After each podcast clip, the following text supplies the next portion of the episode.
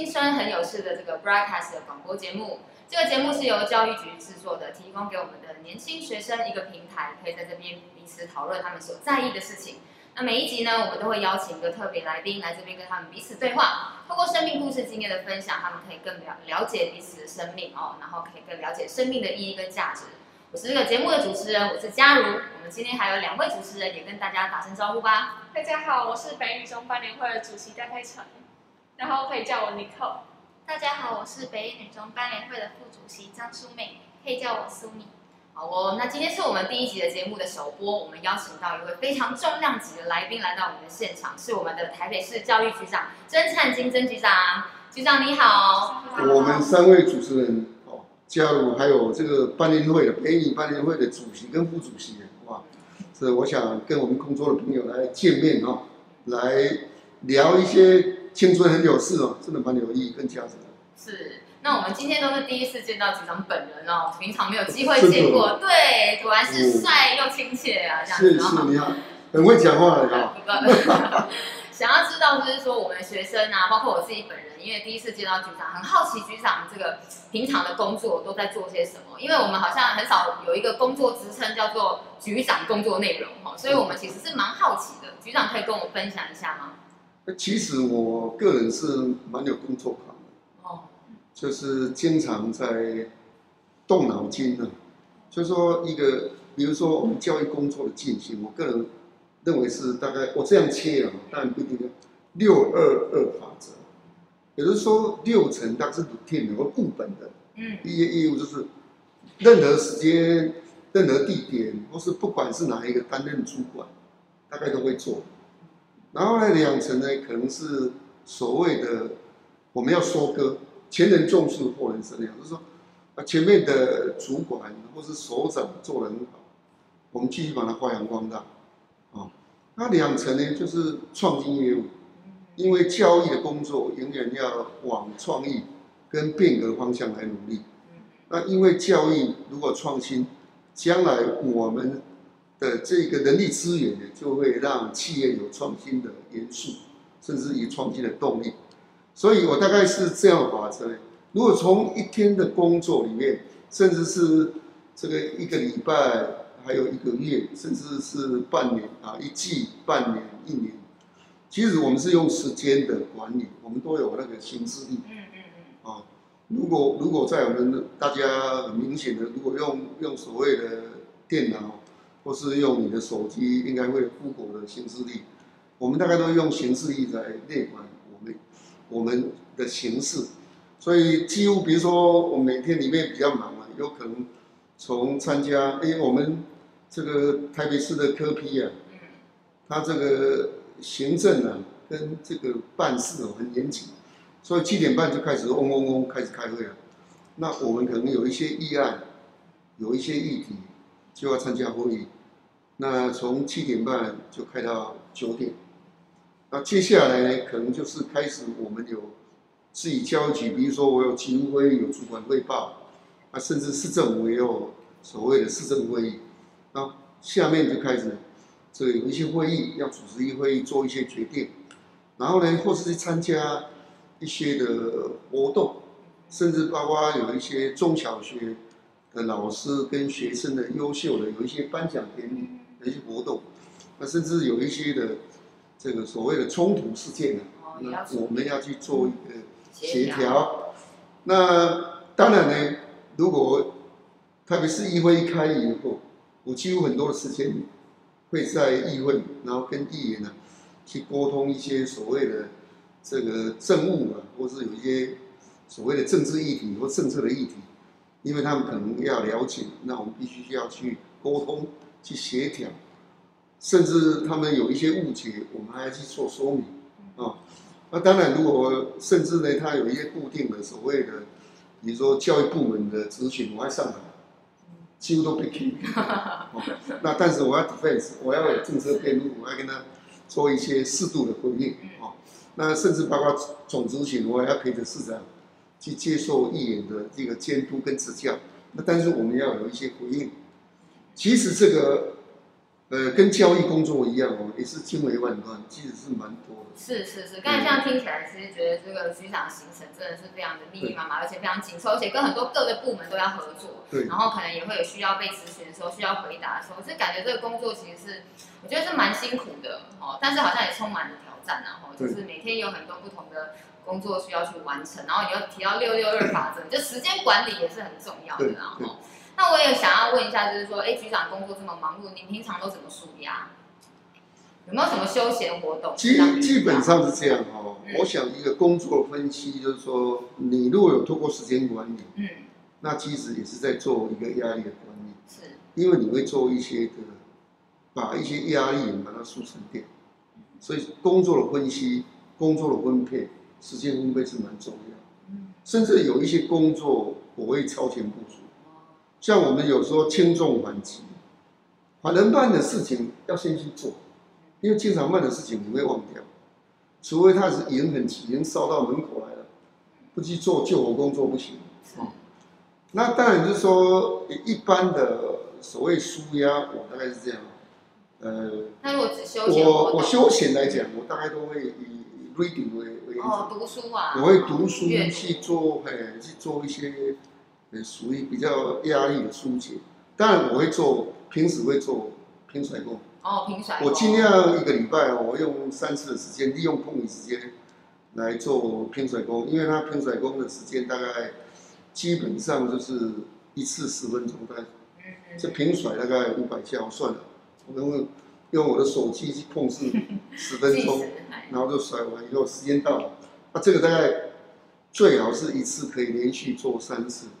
会达到所谓的三升三那个那那个运动的效果，哦，大概是是这样，哎，所以大概我用运动啊跟读书啊，因为读书会比较快乐一点，所以第一方面呢就是吸收新知了哈，因为有一些是呃新的知识或新的潮流哦，或是像现在的 COVID-19 阶段，我就会经常去看那个呃有一些专业的的一些知识。啊，因为现在网络也很多信息，或是有一些的杂志，专门在做健康资讯的杂志，COVID-19 的资讯，那我就会看啊。比如说，这到底台湾是要先每个人先打一剂，还是重要的人先打两剂？哦，因为疫苗不够嘛，哦，那就要做一个 priority 的这样。到底它保护力，每个人认为说 A G 啊，或是 B N D 现在要来了，哦，那。大家的想法是怎么样？那我们其实应该透过这个比较属于专家和专业的哈，会比较，不然就会人云亦云的哈。有时候恐惧是来自于无知啊，哦，就会制造恐慌。所以大概是从从读书、从阅读，然后运动里面去做一些舒压。哦，那我们这个学生们，你们喜欢什么样的舒压？哦，说到舒压，我觉得我们很值得分享的是我们的舞会。就是舞会是像是我们就班联会自己会办一个北艺舞会，每一年都会有很多人来。舞会算是可以串联全高中生的活动，因为在每年十二月的时候都会邀请像是五月天那种很大牌的艺人进来校园演唱，然后也会给校内歌手团表演，就是是一个所有高中生都会很喜欢的校园活动。所以想问，就是局长觉得，嗯，这种学生把这种嗯呃这种大型演唱会当成休闲活动。动局长的看法是什么？呃，北理的哦，这舞会我的印象好像没有参加过，没有参加过。但建中，但建中我有参加过。我会发现我们高中的同学蛮嗨的，然后 平常压力大。对，然后这个时间可以有一些啊，呃，不同的学校，不是只有全校，只能说不同的学校，大家邀了一些朋友，一些。同才的哈，大家一起来哈，来欢乐啊！其实是透过这个平台来交朋友啊，然后同时呢，也可以来舒压哈。那我觉得有些有些是这样啊，因为因为有可能是表演者，有人是欣赏者，哦，所以这我个人来讲，我是蛮支持的，因为我相信，如果以北女跟建中哈，很多的我们公立的高中所规划的，应该是蛮安全、蛮幸福的。但如果外面的话，我就不知道，有的爸爸妈妈可能就会紧张。哦，所以我想基本上只要是属于说，我们我们这个比较正常的这样一个一个一个联谊的或是休闲的活动，我是是蛮蛮赞成、蛮支持的，哎。但是因为就是现在疫情的关系啊，就是舞会在十二月就是嗯，可能会有可能需要停办的那个疑虑，就是局长。所以现在哦，做其实现在的生活是坦白讲也有一点紧张，所有人都在紧张的过程当中，那怎么样去排解，就是要让它有节奏感。所以有时候形式相关的活动规划一定要有备案。要滚动修正，对，哦，那当然，我想说，如果十二月疫情还是没有舒缓，那可能很难的啊。如果说你，你你要舞会，然后要戴口罩，好像就少了那个，少了很多的元素哦，跟乐趣。对，可是改成线上，对，那线上，因为一般线上都是纯欣赏嘛，哈，那你舞会很重要，就是说大家愿意比较属于那种互动型的。哦所以我想，就是在目前的当下，就是滚动修正吧。嗯嗯。也许你可以有一个理想，有一个规划。那可是呢，如果到时疫情没有舒缓，那你必须要，你必须要变通方案了。你必须要备案。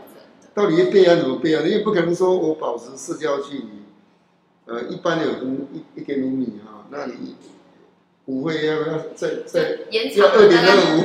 三个棒球场一样。那那这样的话，那种那种接触可能就，因为舞会比较重要，就是比较密集的接触哦，甚至让这个肢体语言啊、眼神，大家啊注目会比较哦，让大家觉得有感。那如果距离太远了，可能就无感。我不晓得啊，这个是要你你也许要通过你们的脑力激荡、一创意去做一些想法，就是说，当我疫情。在一二级的时候，我是什么样的舞会？如果我是三级，那可能很多活动都不行哦。对对。因为他现在比如说，有时候会规范，比如说人数是，比如室内有时候是五人，室外四个人。对。那前段时间就是室内呃五十人，室外呢就是他可能就是八十人。对。那现在呢又一个是室内八十人。室外三百人，那他会根据大概 CDC 啊，他会根据疫情的状况去做这些这些的规范，所以也许你们也要去注意 CDC 的这样一个资讯。对，就是局长其实刚才有讲，他其实是蛮支持我们学校办理这种活动，因为他觉得如果是一个正当的休闲活动，对对对，然后透让人跟人之间有机会可以互动，是蛮好的。但是可能也是滚动式的修正，然后透过看这个疫情到时候的状况怎么样，也许。学校端可以再想一些其他的应变的方式啊，那至于其他社团，要不然就大家祈祷，就疫情疫情赶快结束。对啊，其实疫情影响到也不只是就是我们班年的舞会，很多社团像是迎新的表演啊、惩罚都会受到影响。对。最后就是线上的宣传，就是会显得很重要，像不管是 IG 的粉专还是。所以这个是 New Normal 啊，New Normal 就是说很多的形式，很多的活动。还有就是有一些的，像我们的课程都会做调整，这也是必然要面对的。哦，对，就是疫情之下，大家都要做一些调整。就像之前学校也是做一些调整，变线上在家上课。对，我看蛮多学生现在都舍不得回去学校了，开学了要回去了。不知道局长有没有什么要提醒大家的？就是已经要开学啦，然后又在疫情的这个期间，我觉得大家多少会有点不适应。我想防疫的工作还是很重要的。也就是说，保护个人，嗯，保护你的朋友，保护家人，那，保护身边的这些同学，哦，那甚至是比如说在班级里面，就班级的同学、老师，然后整个学校的是，所以我想防疫的工作，从个人的卫生啊，比如勤洗手、戴口罩、保持社交距离，这是基本的。对。哦，呃，当然就说，可能有一些在用餐的时候。你就一定会张开嘴巴，那还是要有保持适当的一个社交距离。那可能那隔板哦，我们要准备一下。我想有有时候大家觉得啊很麻烦的，但是必要的时候，其实是做一个主角。但我想哦，这个也有人讲说，这个隔板呢，有时候不见得有效，哦，因为它有一些所谓的气气胶的这些气体胶颗粒哈，这些气溶气溶有一种那种颗粒啊哈，对，会分散出来，它就是不规则，对，它有的是不规则，但是如果说是属于防疫的隔板，它就是在阻截这种比较比较瞬间的这些灰沫传染。啊，它可以阻截掉，确实还是有它的一一定的效益。嗯，所以可能回到学校还是要做好防疫，自己个人卫生。对，那另外就是，当然我也要提醒我们老师了哈，跟同学就是说，线上的课程、线上的教学是还是要准备好。嗯，是。因为当如果疫情跑到第三级，或是所谓的二点五级，我们叫做降级不降准，或是降级。降到二级，但是还是加严的标准的时候，还是要进行这个远距的学习。嗯，那如果是这样，就是说大家平时对资讯科技这些的配备哈，比如你的平板、你的笔电的应用，要比较熟悉了。啊，如果你用久以后，我相信就会熟能生巧哈，就会习惯它。那当然，这合久必分，分久必合。我也知道，这从五月十八号。然后一直这个停课哦，到八要到八月底这段时间里面，很多人的反应就是说，呃，他希望赶快回到学校，所以大家的期盼就是到校上课，实体课程。虽然我们这是大家共同的期盼啊，但是如果疫情没有控制好，因为现在目前呢、啊，在国内的疫情控制的算是蛮好。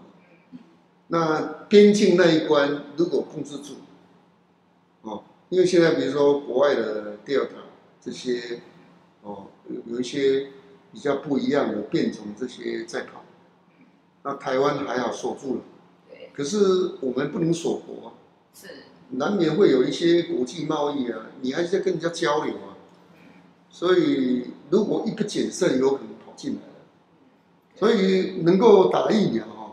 还是要打疫苗，好像我们希望说教职员工打，那我们希望同学也要打哦，因为现在目前的资讯里面发现，就是说学生比较小的小朋友，或是甚至青少年，传染给长者的比例大概十六 percent，嗯嗯就是就是所谓的年轻的朋友传给长者哦，十六 percent，那长者如果传给比较小的。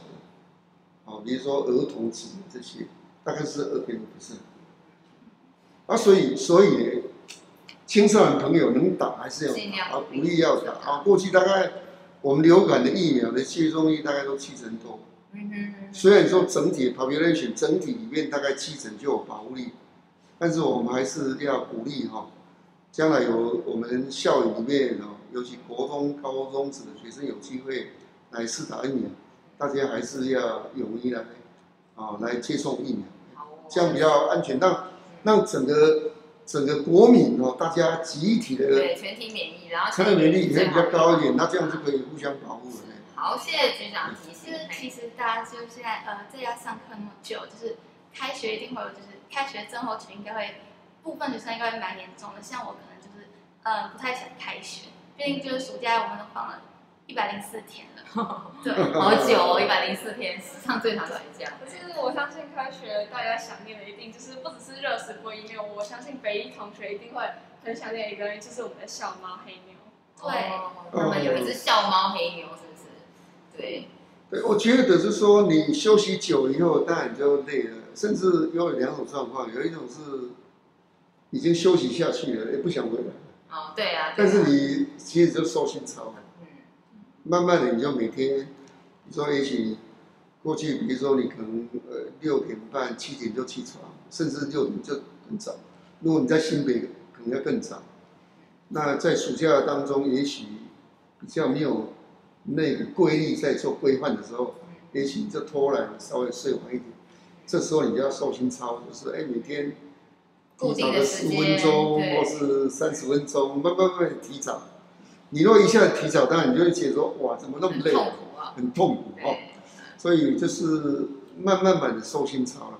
还有就是说，当然开学以后，我觉得每个人都戴着口罩，那一种，因为因为嘴巴毕竟也是一种所谓的很重要的一个肢体甚至是国语沟通很重要的一个桥梁嘛，哈。那所以我觉得说，可能戴着口罩的这个人际的沟通跟互动要怎么沟通？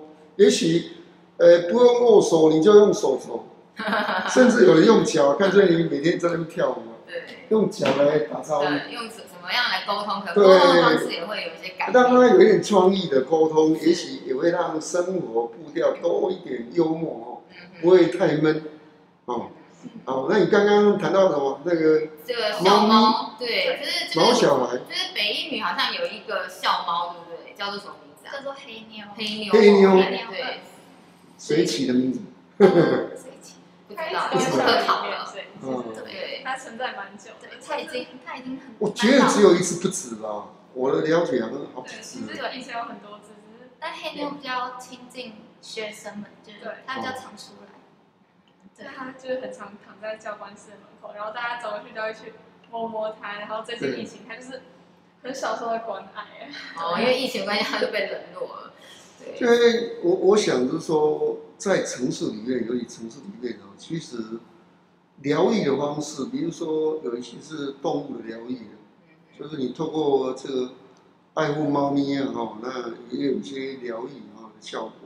那也有人是通过植物的疗愈。对啊，对啊。哦，那当然人际互动之间彼此互相的扶持，也也会带来一些哈幽默，或是带来一些疗愈的效果。所以局长，你觉得如果说我们学校来饲养这些动物，就是这些流浪的动物，猫狗可以吗？我是蛮鼓励的，因为大概现在目前我们也有有不少的学校也有在认养这个所谓的浪猫、浪犬。那我觉得说，其实通过他们可以也有一些生命教育的效果。哦，动物的保育哦，你看前段时间这个走失了一百五十只的猫咪嘛。啊，这个。虽然依规定是这样的，但是我觉得说政府官员应该是要稍微把这个议题做讨论要怎么处理的。哦，这个从人道的关怀来讲，应该处理方式要稍微有一点弹性。但规定是这样，也许可以通过一个对话哦。所以我觉得校园认领认养的流浪的浪猫浪犬，我是蛮支持的。哦啊，但是说当然了。呃，如果已经决定要去认养的时候，因为其实猫咪哈或是狗啊这些毛小也有它的生命历程。对。因为它也会饥饿，那你要喂食它。然后呢，它也会生病。生病的时候，你还要送去毛小孩的医院。的医院。哦。所以你看，有些人为什么会被丢弃，就是为什么刚开始喂的时候很可爱，然后。但是等到他生病的时候，有些人就弃养了。我觉得这是，我觉得这是一个爱心的。当你决定以后，就你要知道说，生命的历程里面有他的生老病死这样一个历程一样。毛小孩啊，猫咪跟这个狗也是一样。但我觉得有一些的呃特别留意啊，像像像我前段时间我太太就是。到到了那个朋友家里面做客，然后就看到狗狗，哦，他就很有兴趣要要叫他来，他也来了，结果他就一口就咬住了，哦，所以呢，可能就是对于这些毛小孩哈的的个性，可能要多留意。像像有些狗，你不能太高高在上，你必须要跟它平视，嗯，然后慢慢慢慢再接近它。像有一些。那那那这个像猫咪哈，特性更多。像有一些猫咪哈，我看起来是也有亚斯伯格症。亚斯伯格症。它不理你，你知道吗？猫猫咪本身就比较。对，它有很多哦。我我我坦白讲，像我们家有两只哦，那两只完全不一样。有一只就是会比较亲亲，另外一只就是你你只可以稍。你你稍微摸它两下，它就不高兴了。也，不是，它就会好像不自在。哦。哎，所以每一次都不一样。然后呢，它每一个每一个时段的心情又不一样。对，像我们有一只乐乐哦，那一只猫咪哈，它这个晚上我要睡觉的时候，哇，它热情来了，它就要跟你哦，就是跟你塞奶了哦，就是希望跟你多一点亲近。然后我早上起来的时候，它还特别要跟你亲近。那其他时间都一直睡觉，我有时候有时候不高兴的时候，你等它不高兴，它会咬你。你确定它是猫吗？肚子里面是不是藏了一只狗？所以每一只动物有动物的不同对，有它的不一样，所以是一样，就是像每一个人都有不同的特性和它的优点。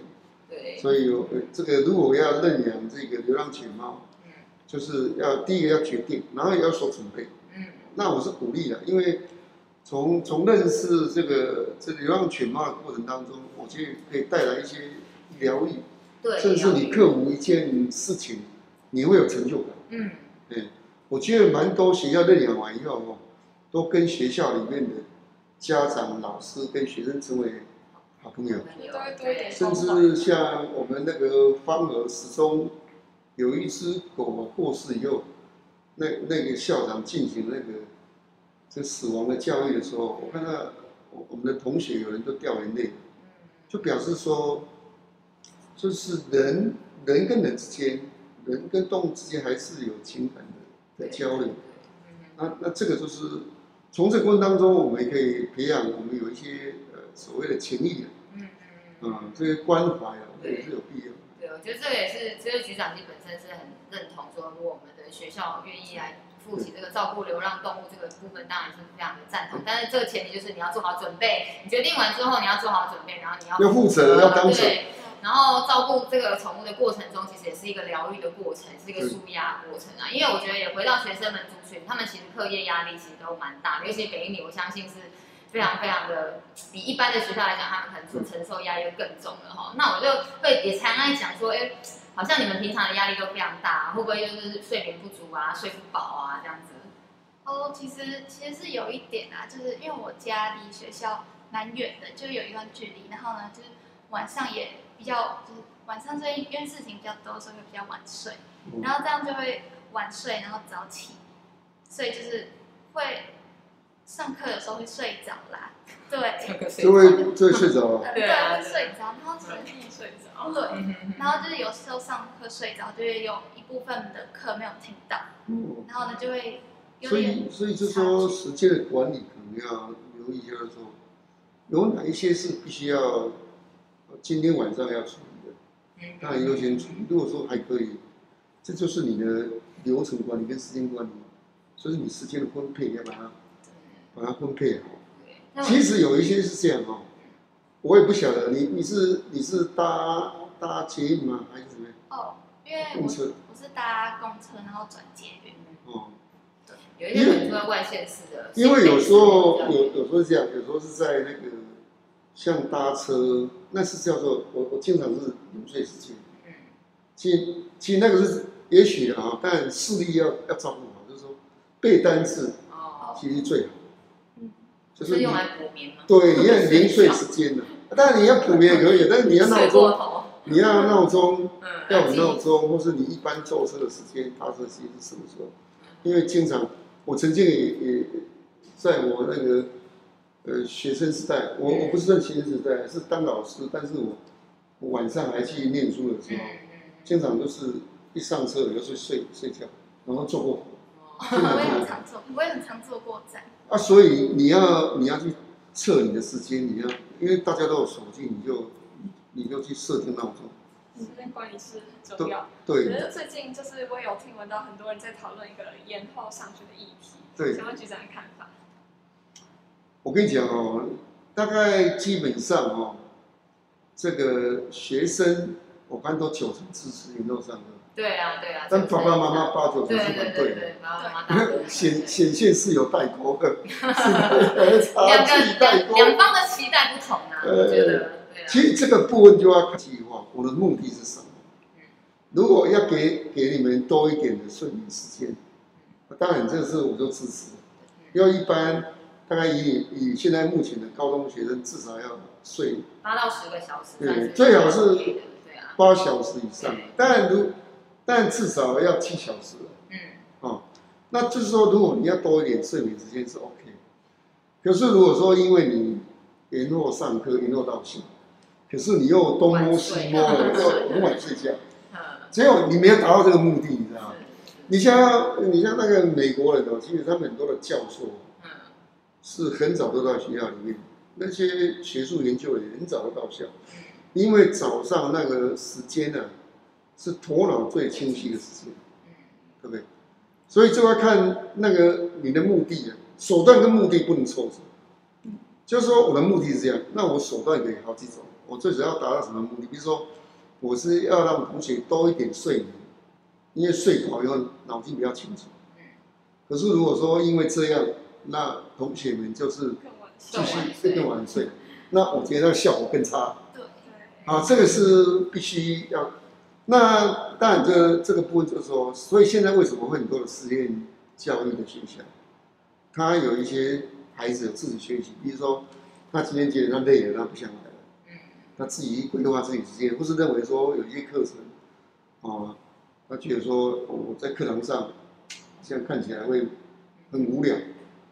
我知道我们，你知道我们最近要规划啊，台北市立第一个实验网络高中，嗯，那就是我由我们的你们的学长学学姐们跟陈校长建议的，说大概有百分之十的的同学他觉得说，我自主学习来的比较快，我不一定要听老师。所以才会说，那那这个就是自主学习。我觉得说，如果有这个需求，也许可以走另类的、另类的学习、另类的教育。所以我想，这个我们，我我我坦白讲，我要回归到目的。嗯。回归到目的，如果目的是为了这个让同学更多的睡眠的时间，那我当然举双手赞成。但如果没有配套啊，那可能如果。联络联络联络到校，那同学反而睡眠搞不好反而会更好。嗯。哦，因为我觉得，也许啊，根据这个，有人说是从中医啊，或是不同的角度里面说，十一十一点到一点啊，那肝肝在休息，那你反正不休息，那你就会更累。是。哦，那当然就是说，这只是参考了啊，但是我们根据我的实验发现说。如果十一点以前睡觉，就是说隔天的早上精神真的比较好。十二点以后的睡觉，就就发现好像睡了越越久，也不见得能够恢复到那个精神。所以这个就是要根据经验法则里面去调调看你的生理时钟、睡眠的时间。充足的睡眠。那你们两个同意延后延后上课吗？因为比较远。嗯，我其实没有到很。同意，就是因为我觉得，就是像刚刚局长讲的，就我们自己的睡眠时间，其实其实算是比较决定性的那个关键，就是就是延不延后，延不延后的那个成效，就是可能还是取决于我们有没有要，我们有没有早睡。一定会有人保持着那种啊，反正都延后，那我就再更晚睡一点的观念，所以对，这可能还是要再多加考虑。因为像是就是放防疫假在线上上课啊。然后就比较比较就不用早起去学校，然后我就会比较晚睡，就是我个人啊，所以我觉得还是学生自己的意愿比较重要，就是他们要有想要有决心，然后多睡觉的心，才会真的能帮。其实你们现在哦，大概我觉得是你们的读书量应该会比较多，相对的那个书压应该是用运动方式比较，用运动或是听音乐对。就就是回到可能还是需要有一个比较正常，或是只要适当的疏解压力的方式啊，你透过运动啊，或者像欢的演唱会、听音乐这些来做舒压。那睡眠这个部分，我觉得还是回到自律。就像刚才局长一直强调，时间的管理、自律其实是非常重要的。否则，就算让你早上十点、十二点再来学校，你没有办法自律跟规划好你自己的这个行程，你还是没有办法早起啦。对呀。好哦，那我们的节目其实也差不多到尾声了，然后，那我们在节目结束之前，是不是请我们局长啊来给我们勉励一下？因为毕竟今天是我们青春很有事的第一集首播，局长是不是给我们节目勉励一下？然后希望我们之后的节目可以越做越好，这样子。我们期待透过这个青春很有事哦，我们希望大家真的都是平安无事，是健康哈，然后幸福美满最重要。我们期待所有的同学们，还有我们的老师。甚至包括家长、社会大众，大家都能够安心的哦，然后平安的度过 COVID-19 的挑战。对，好哦，好哦，谢谢局长的勉励。那我们那个青春很有事就到这边，然后我们下次再见喽，拜拜。